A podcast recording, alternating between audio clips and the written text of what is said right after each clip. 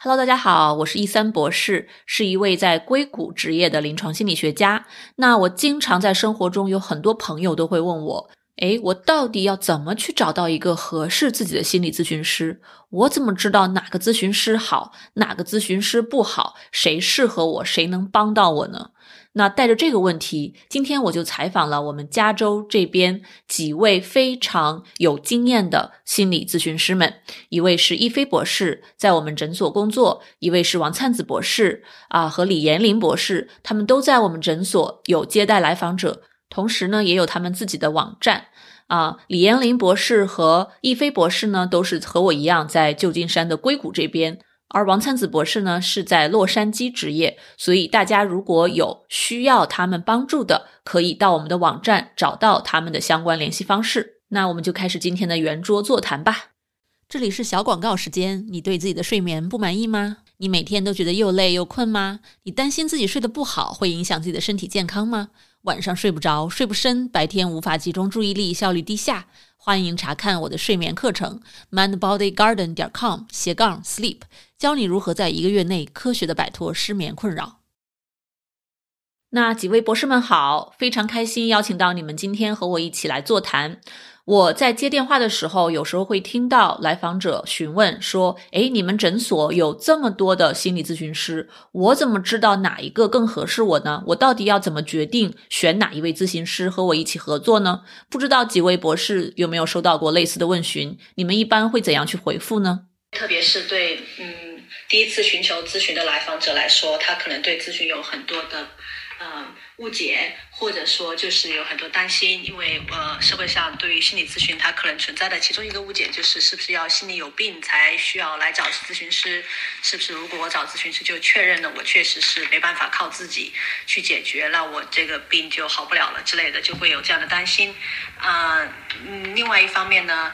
有些有经验的来访者，他可能在寻求不同的咨询师的过程中，发现有的不太适合自己。然后，因为咨询师也是呃有很多不同的流派呀，或者不同的咨询方式啊，甚至有不同的呃人格、各种风格等等，所以他们也会好奇，说我这样的，比如说我这样的那个呃组数，或者我这样的性格，我这样的个人风格适合什么样的咨询师，也会有呃这样的困惑。然后呢，就是。呃，心理咨询它也是心理健康的一个分支嘛，它有其他的呃分支，包括呃这个呃精神精神病学，或者说是呃心理药物等等啊。然后有些来访者也会困惑，说我这个主诉是到底适合哪种 level of care，对吧？他有的比较呃轻微的，他可以见咨询师一两次，然后自己去通过自主的书籍或者说一些 app，然后来调节。有的比较严重的呢，那可能还需要。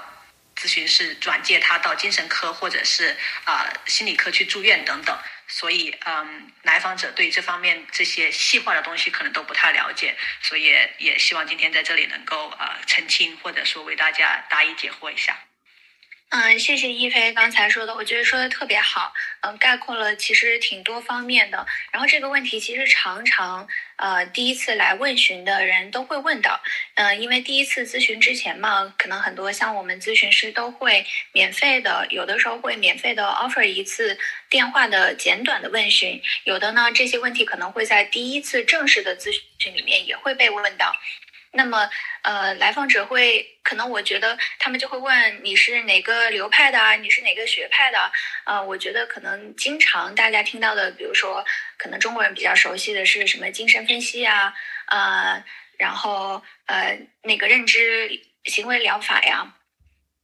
呃，但是我觉得吧，就是给大家可能普及一下知识，就是说，其实学派呢是我们在。受训的过程当中，我们是可能先要靠近一些学派，然后进行更系统的培训。但是其实一个成熟的咨询师呢，他有很多一个成熟的并且一个好的咨询师，他其实是有很多的共性的。嗯，就是比如说他很能够跟来访者进行共振啊、共情啊。嗯，他提出来的嗯对你的情况的分析和思考是嗯感觉。让你觉得有说服力的，并且是站在你的角度为你来考量的，嗯，然后他也会呃更多的就是花时间去倾听你，所以能够很快速的跟你建立起一种连接感，这些都是一些好的呃咨询师的特质。我觉得可能嗯在。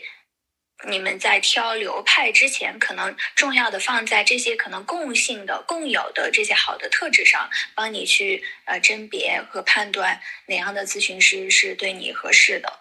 嗯，谢谢两位的科普。其实我觉得。呃，有一些人他在找咨询师的时候，大概对流派有一个概念，但我发现其实还有很多人他完全不了解那么深层次的流派之类的问题。因为我曾经有接到过这样的一个电话，呃，他们对咨询心理咨询是什么，应该是什么样子，完全没有了解。他跟我分享说，他以前有见过一个咨询师，但是感觉对方跟他讲话好像就和他跟他家人讲话没有什么区别。嗯，他感觉好像跟那个咨询师聊了一两次，还不如跟他的亲人聊天帮助来的多。所以当时我听了也觉得很有趣的一个现象。嗯，不知道对于这个现象，两位有没有什么想要聊的？这是一个呃常蛮常见的问题，就是有人会觉得，嗯。可能跟亲人或者朋友聊，是不是可以替代咨询师？那么我我从呃几个角度讲一讲吧，就是经呃心理咨询师和朋友以及家人他具有的一个不可替代性或者特殊性。第一点就是这个保密性原则嘛，因为我们这个职业就像那个医生和律师以及牧师等等，这是啊这是这几种职业里面它都包含了这个职业道德里面。和伦理里面包含的这个保密性，所以这种保密性不一定是在跟亲友和朋友那里就能得到或者能够得到保证的。那么很多时候，我们有些比较私密的东西，如果跟朋友或者亲人说，可能会考虑后果，或者说不知道这个消息传出去后，嗯，会被传到哪里，或者说会担心别人听了以后有没有他自己的想法。另外一点呢，就是。啊，客观中立性，因为我们咨询师在受训的过程中啊，就特别要注意不带自己的偏见进入到来访者的世界里面啊。那么朋友和亲人可能他们是出于好意，比如说会劝说你做出某些决定，或者带他们自己的一些价值观，或者呢啊，假如他给您的很好的建议，你如果不采纳的话，也许会影响你们的关系等等。也就是说，朋友和亲人在这种情况下，他是有自己的一些啊心理需求或者心理的那个价值观处混淆在里面，可能让。呃，事情变得更加的复杂。嗯，第三点呢，就是心理咨询师他还有具有诊断的功能，就是因为我们的受训经历要要求我们对各种主诉或者各种嗯那个呃经嗯心理的症状等等有很好的了解。那么只有在嗯比较明确的诊断了以后，你才能更好的啊针对这个就是对症下药吧。虽然这个药是那个谈话疗法啊，就是你才能更好的嗯找到合适的干预方式。那么。朋友和亲人他没有这种临床训练的话，可能给的建议并不是你需要的，或者甚至会，啊，就是适得其反或者误入歧途等等。嗯，那我可能也来补充几点吧，嗯。我先跟大家讲一个，呃，就是我们业内的一个大牛，其实也算是心理咨询这个行业开始发展的时候一个非常大神级的人物哈，叫卡尔罗杰斯，可能大家有些人可能有听到过。他当时做了一个，呃，跟他的研究生聊，他说：“为什么你们知道这个心理咨询的每个 session 是五十分钟，至少不能超过一个小时吗？”因为他就说，因为在人在就是人其实能够在我们能够专注的听一个人说话，能够全情的投入，focus 在另外一个人身上，并且做到把自己的需求放在一边，呃，能够真心的去跟对方连接，把最对方放在最重要的那个位置，嗯。并且能够保持把自己观察到自己有什么样的偏见，并且把自己的偏见放在一旁，去做到完全基本上靠近完全中立，呃是非常难的。所以能够坚持五十分钟已经非常不错了。所以为什么说这个做咨询跟聊天不一样呢？因为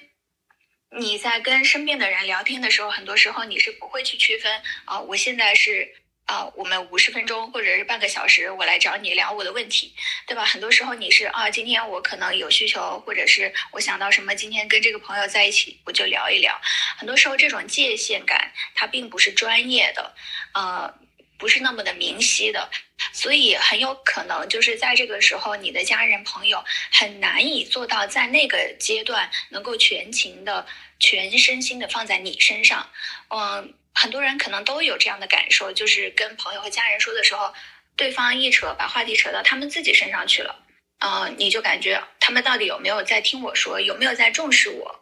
对吧？或者是呃，他们给那么多建议，其实根本就不适用我。那么这也是跟咨询师做咨询不同的一点，就是其实我们咨询师是比较少的给建议的，尤其是在我们的信息还没有收集完全的时候啊，我们的作用更多的是帮你跟你一起去探索解决的办法，而不是提出解决的办法。对，可能我就补充这几点。嗯，谢谢两位的分享，真的是我也特别有同感。就是我包括我自己得到的一些回馈和我自己的一个感受，就是很多时候我们在跟家人朋友聊一些困惑的时候，其实周围的人很关心我们嘛。大大家表达关心的一个方式就是，哎呀，我好想帮你去解决这个问题，我给你出主意、想办法，你应该这样这样，你应该那样那样。但是有些时候啊，我们每个人可能都会有这种体会，就是有些时候我们真的很想就是去。说一说，聊一聊，宣泄一下。我们只想让对方倾听，我们自己只是想先把东西说出来。那在有些时候，我们可能想要对方帮我们，哎，看看我们的问题在哪里。但有的时候，我们只是想倾诉而已。那我觉得咨询师其实是一种非常有技巧的一种聆听，而且是就像灿子和一菲博士说的，真的就是这样啊，很认真的、全神贯注的在听你，在给你一些情感的回馈和思维的一些 reflection。那在这个过程中，慢慢的帮你成长，而且很重要的一点是没有 judgment。我自己的感觉，这个真的是很重要的一件事情，没有 judgment。很多时候在在包括我自己跟认识的人在聊天的时候，也会不自觉的做一些或多或少的 judgment 嘛。但是咨询师其实这是一个安全的，一个非常安全的保密的环境，所以不管来访者说什么。其实我们都会先尽量的去理解是怎么回事儿，你怎么想的？为什么会那么说？为什么会那么做？这样对你的感受是什么？而不是很快的跳进说啊，你这个对还是不对？哇，你怎么能这么做啊？这个这个我从来没有听说过，好好令人惊讶的，就是咨询师很少会有这样一惊一乍的这样的反应。我觉得其实啊，还是蛮让人安心的一件事情。其实就像刚才我们提到的，你看 Margaret 博士的呃专长，比如说现在来说是性心理，那我是睡眠心理比较的多一些。一菲博士和王灿子博士各自也有都有自己的专长。那其实专长也是我们在找咨询师的时候，我觉得比较要看重的一个问题吧。比如说你要去读这个咨询师写的一些 profile，如果你要去。找这个夫妻咨询师，那你肯定不想找一个咨询师，他从来啊或者没有太多的夫妻咨询的感情那个这个工作经验，或者这个咨询师主要是见小孩子的，或者是见个人咨询的，那么对吧？这个就会有一定的担忧啊，或者不匹配的情况。呃，我觉得这方面我自己感觉还是蛮重要的，要提前筛查的一个问题。不知道呃几位博士们怎么想？嗯，那我现在说一说，嗯，是的，就是跟嗯你自己的主诉也有关系。比如说，嗯，你比较清楚我是要来做婚姻咨询，或者呃，我是要来做抑郁症、焦虑症方面的一个嗯治疗。或者说 sex therapy 之类的，如果你有比较清晰的主诉的话，然后嗯，在寻找咨询师的方面，就可以通过他们的这种专业性来筛查。如果你有机会跟他们进行一个呃首次的面谈，或者说嗯那个。呃，初次了解的话，你可以问他们一些问题，问这个咨询师，包括他，嗯，就是他在这个专业性方面有过哪些的经验。比如说啊，以抑郁症为例的话，你可以问你接受过关于抑郁症的哪些培训，呃，或者督导，你有给多少抑郁症的病人提供给治疗？然后，呃，这个治疗疗程一般是怎么样的？啊，你有完成过关于这些某些呃 specialty 专业性的认证课程吗？然后在小时数这一点上，啊，我也要提醒大家，就是说，我知道国内有很多人他们会说啊，嗯，临床的小时数三千小时以上等等，嗯，这个小时数也是要分不同的质量的。就是当你嗯看到别人说小时数的时候，你可以问问他们说，嗯，你这个小时数是在正规的机构或者正规的培训机构或者学院是受到督导，呃，然后建的这个临床的小时数吗？因为我们一般认为。啊，比如说像在美国的 APA，它的这个能够用来申请执照或者完成那个最后一年博士实习的这个小时数，它是有规定的，包括比如说，呃，它的督导要需要什么样的资格，然后是要在比较正规的呃项目里面等等，这样这个小时数呢才能得到一个专业上的保证，嗯，是可以作为这个人的资历的一种，呃，就是一种依据吧，嗯，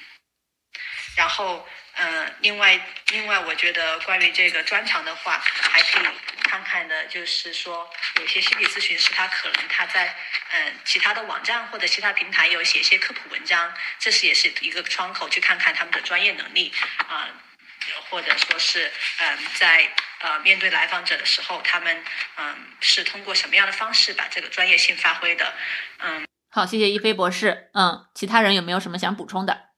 啊，我想补充一下，这个是我在啊另外一个房间有聊到的一个问题，就是说，好像有些国内的或者啊，就算国外的有一些咨询师，他可能就是上了这个课程，可是他没有拿到执照，可是他又会去就是在网站说自己是 APA 的 membership，OK，membership 就是会员，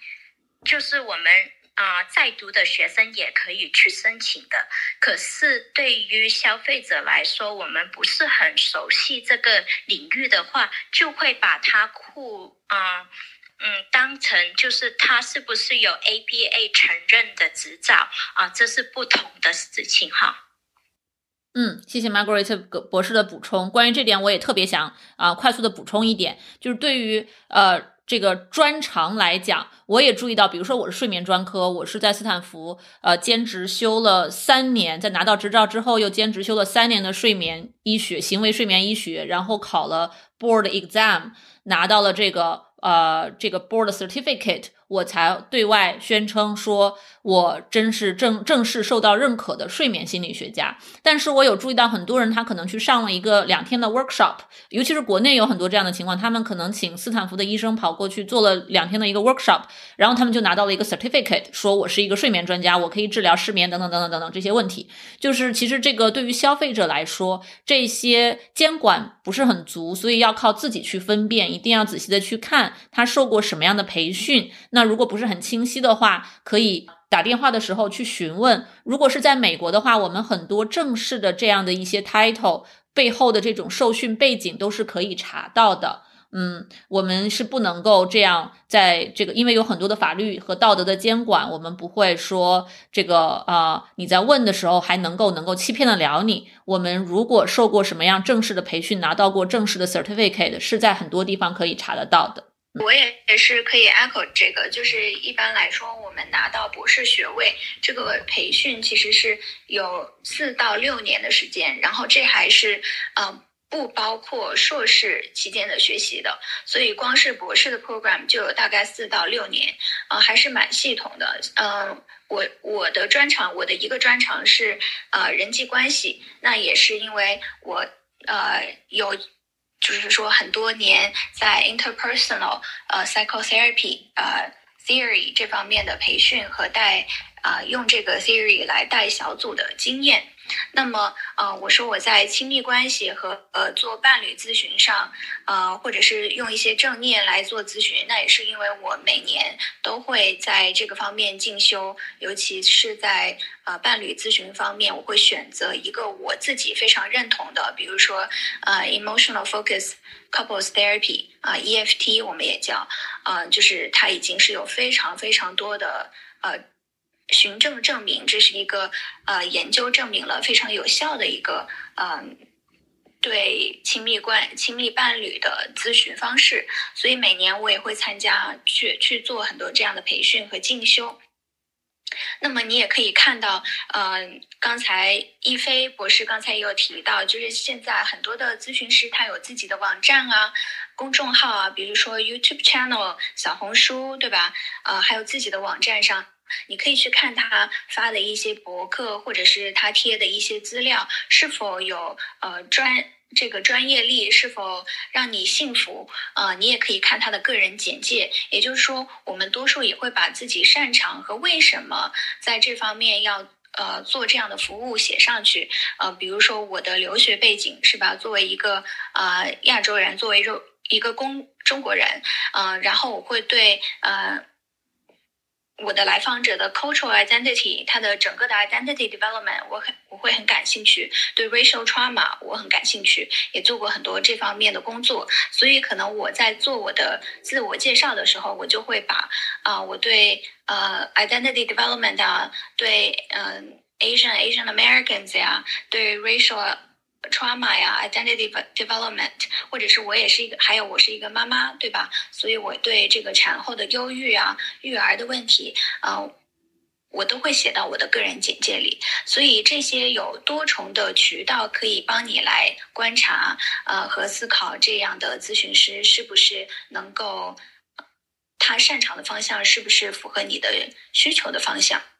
嗯。好的，谢谢补充。对，呃，就像大家说的，所以我们在像我自己在做一三心理诊所的时候，我们所有的 provider，包括我们今天的三位嘉宾，在我们诊所的 profile 上面都有我之前采访他们的节目的视频、音频的一些链接，也是为了帮助大家在看这个在寻找的时候，除了读干巴巴的他们写的一些内容，还可以更立体的了解他们的一些工作和他们说话、做做咨询的一些方式。这就提到了。找咨询师，我觉得刚才我们讲了一个很大的方面，就是怎么先去提前筛查，通过读和各种渠道了解这个咨询师的受训背景、他的专长、他的风格等等，我们可以大概的去做一个初始筛查。但是，那么我觉得在开始见咨询师之后，这个也很重要，因为你一旦开始见的时候，比如说你见个几次，你会发现，诶，好像和我的预期不符，或者。还是不太合适，那这个时候很多人会有疑虑，或者嗯会不太舒服，不敢提出来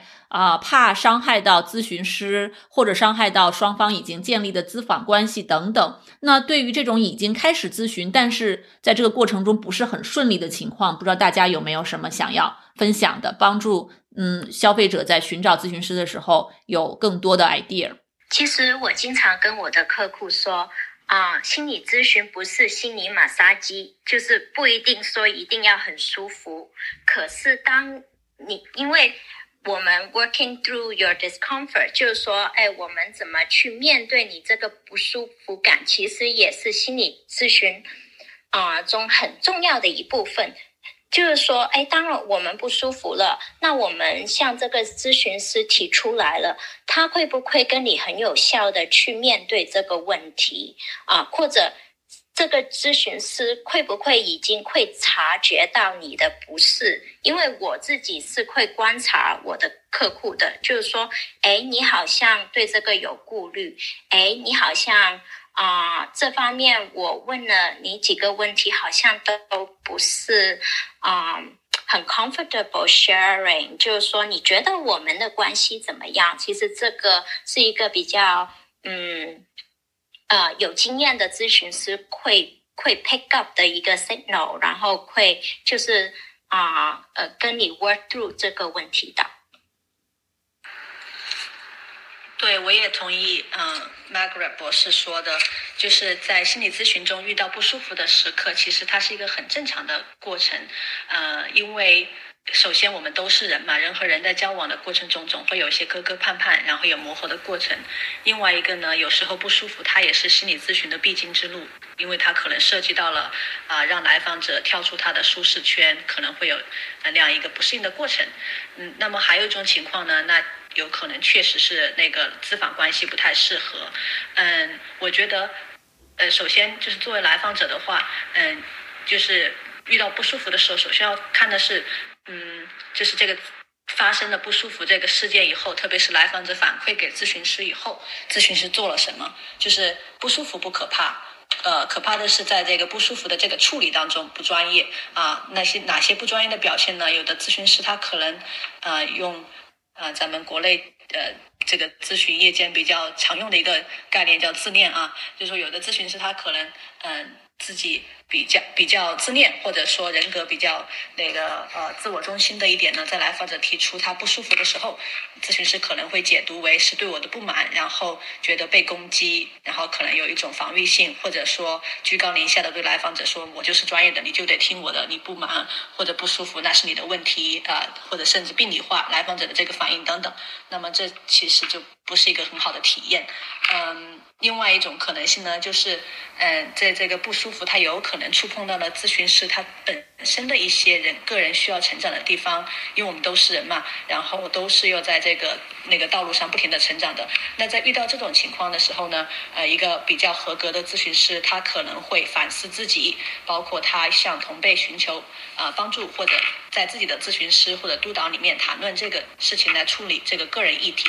以便在再次面对来访者的时候，不让自己的一些。啊，未处理的议题影响到与来访者的关系，呃，那么还有一些情况是呢，就是这个不舒服，那确实有可能是这个人风格，或者说，嗯，就是这个来访关系不合适的情况，啊，有可能。来访者在做了几次以后，发现这个我呃，来访者希望得到一个比较直接的反馈，但是这个咨询师为什么就是老听我说，一点点反馈都不给？那可能嗯，这不太适合我。我希望有一个更多的直接交流。呃，那么在反馈给咨询师以后呢，有可能咨询师他因为自己的风格已经固定了，也很难去做出很大的改变。那么在这种情况下，来访者其实是可以考虑转介，就是说要不要寻找一个不同风格的咨询师。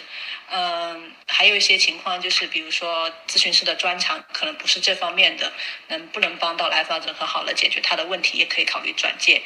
嗯，我就暂时就想到这些不同的情况下，嗯，我一般都会在第一次面谈的时候告诉来访者说，嗯，我们第一次一般都是互相了解对方的过程，然后，嗯，如果你觉得不合适。呃，我欢迎你给我提意见，我们一起来讨论要不要继续进行下去。然后也没不要有任何压力。如果你想换另外一个咨询师，因为这是一个那个合作的过程，就是不论从来访者的角度还是从我的角度，我都希望能找到一个合拍的人一起合作，这样才能在以后的信任建立关系，呃，以及向着共同的目标进行这样的过程中，能够更加的合拍。啊，否则也是呃比较浪费双方的时间嘛。嗯，谢谢一飞博士的分享。我也是很简单的想 echo 一下，我自己也是。我在第一次面谈结束的时候，我也会跟来访者讲，我我把我的一些想法，我觉得心理学可以怎么帮助到你，我可以怎么帮助到你。但是呢，呃，今天我们觉得合不合适，你要不要再回来继续进行呢？选择权在你啊。然后我有时候甚至。会推荐他们说，你可以，你也可以考虑多找几个咨询师，我们叫 shop around therapist，每一个都见一到两次，最后决定一个你觉得最安全的、最能够你觉得最能够帮助你的，这样就长久的进行下去。所以我有时候在第一次的末尾也会给大家提出，这是你的权利，这是你的 option。啊，选择权在你。我感觉，我觉得这也是给大家赋能的一个过程吧。因为你来找咨询师，你是寻求一些支持、一些专业的帮助，那么也是其实也是自己为自己负责的、自己关爱自己的特别好的一个方式。也是希望大家在这个过程中是有一定的掌控权的。嗯，可以慢慢的去发掘自己想要什么，自己不喜欢什么，然后可以勇敢的说出来。专业的咨询师都会有非常专业的方式去应对这些方呃这些问题，不会 take it 太 personally。嗯，不知道王灿子博士有没有什么想在这个话题上啊再多说一点的呢？呃，我也是就想 echo 一下，就是告诉大家，那个一个合格的咨询师，他其实都会时不时的跟你去 check in 你们两个之间的关系，你们合作的过程，让你的感受是什么样子的。嗯，其实跟咨询师发展一段咨咨访关系，跟你在你自己的生活里建立任何一段关系都是一样的。我们很难从第一眼或者是第一两次就能够确定哦，这是不是我想要找的咨询师？这是不是我想要找的爱人？这是不是我想共事的工作 partner？其实很多时候，这种关系是需要你去持续的观察，并且去评估的。那么在咨访关系里，这是一个非常安全的环境，因为你知道我们是受训的咨询师，那么我们在 take 你的。Feedback 的反馈的时候，我们也更多的会考虑到，哦，这其实是一个很好的机会，我们聊一聊是不是我们的期待有什么 mismatch，这里面是关乎什么样的呃，更多的能够聊到，呃，为什么这个对我重要？为什么我现在感觉到好像咨询可能不能给予到我我想要的，嗯，所以就是把它当成一个呃互相了解的机会，呃，并且能够嗯。继续的评估你们的关系，可能今天不一定时间够哈，但是我觉得也许还是有必要在某个时机也谈一谈，就是教你怎么去判断一个咨询师他是 ethical 和 unethical 的行为，就是呃这个呢啊。是否 ethical，也就是说，我们是不是遵从呃职业操守的一些行为？那么，他很多时候并不犯法，但是呢，他的确是触犯了，就是可能我们行业内的一些操守问题。那可能有的时候是比较隐晦，或者是不容易发现的。也许呃，就是呃，以后有机会，如果今天时间不够的话，可能以以后有机会我们可以聊一下。嗯，谢谢王灿子博士。是的，ethical 其实是一个美国这边把控的很严。我们每个咨询师在受训拿到执照之后，我们不光是有 legal 的一些东西在规范我们，我们自己在 ethical 方面也是非常非常注意的。那这里面的细节有很多，也有很多的例子，可能在之后大家问问题的时候，慢慢的会出来一些。我们之后也可以聚起来，再专门的讲一讲心理学里面的啊 ethical 的问题。那在我们节目录制的最后，我想问一下各位博士们有没有？呃，最后的。一点想法想分享给我们 Podcast 的听众们，然后我们就可以开放大家提问。呃，其实心理咨询呢，它是对自己的一个投资，它就像我们也也是一个 preventive，就是这种预防性或者保可以是可以是预防性或者保健性的一个服务，它也是服务的一种。所以大家在作为消费者的时候，要做一个呃知情的消费者，一个聪明的消费者。呃，在选择咨询师师的过程中，也充分考虑自己的需求，呃，然后也充分了。了解对方的资历啊、能力啊等等啊，并且把这个就当做一个呃比较重要的一个自我投资的事情来做。那么，嗯，同时呢，我也要。呃，acknowledge 就是找咨询师，其实找到一个合适的也挺不容易的。就是我我们自己或者也听到很多其他人要经历过好几个咨询师才找到那个和自己合拍的，但是这个是值得的。这个过程呢可能有波折，但是在啊自己的成长过程中得到一个很好的合作人和你一起去面对很多困难，是人生中也不可多得的呃一个经历。所以也鼓励大家啊在这个路程上啊不要沮丧，然后啊也要啊。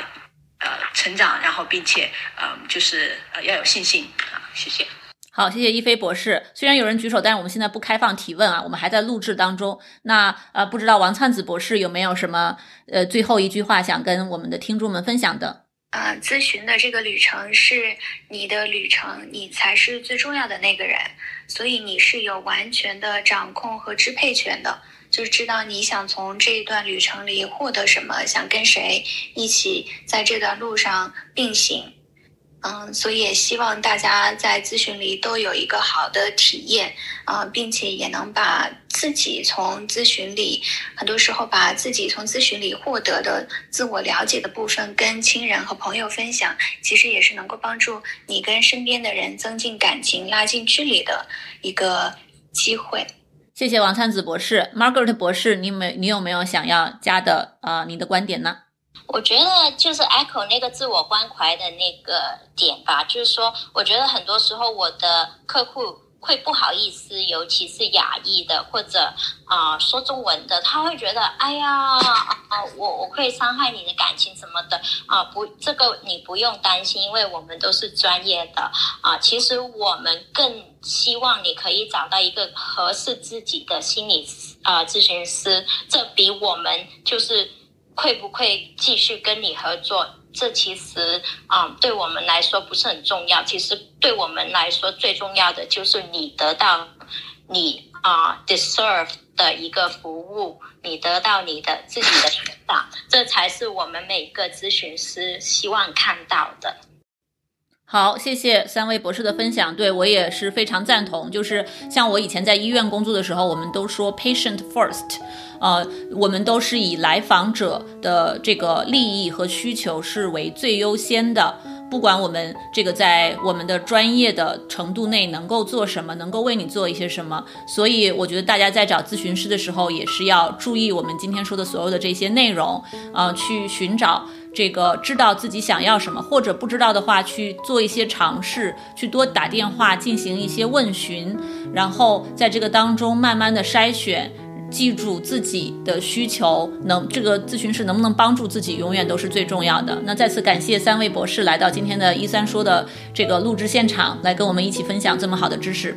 希望几位博士的分享呢，对大家在找咨询师的道路上有所帮助，有所启发。这一次的录制是我们第一次尝试在 Clubhouse 上直播录制，而且在录制之后开放了现场答疑，那一部分呢就没有录制进来。但是大家都非常的踊跃，我们的这个节目持续了两个多小时。那之后我们也可能会把某一些的录制现场开放到 Clubhouse 上，如果时间合适，大家也感兴趣。欢迎过来来参与，在现场跟嘉宾互动提问。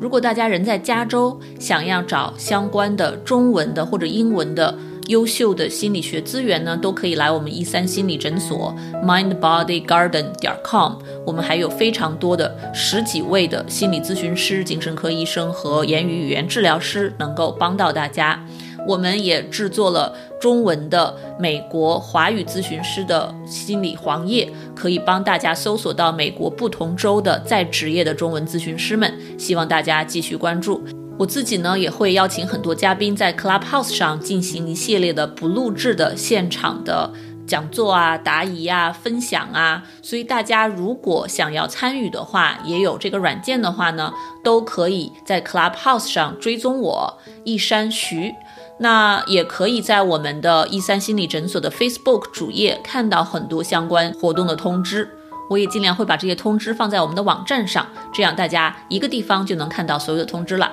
好，那我们这一期的一三说栏目就到这里啦。如果大家有任何的疑问、想法，都欢迎给我留言和我分享。那我们下期再见啦。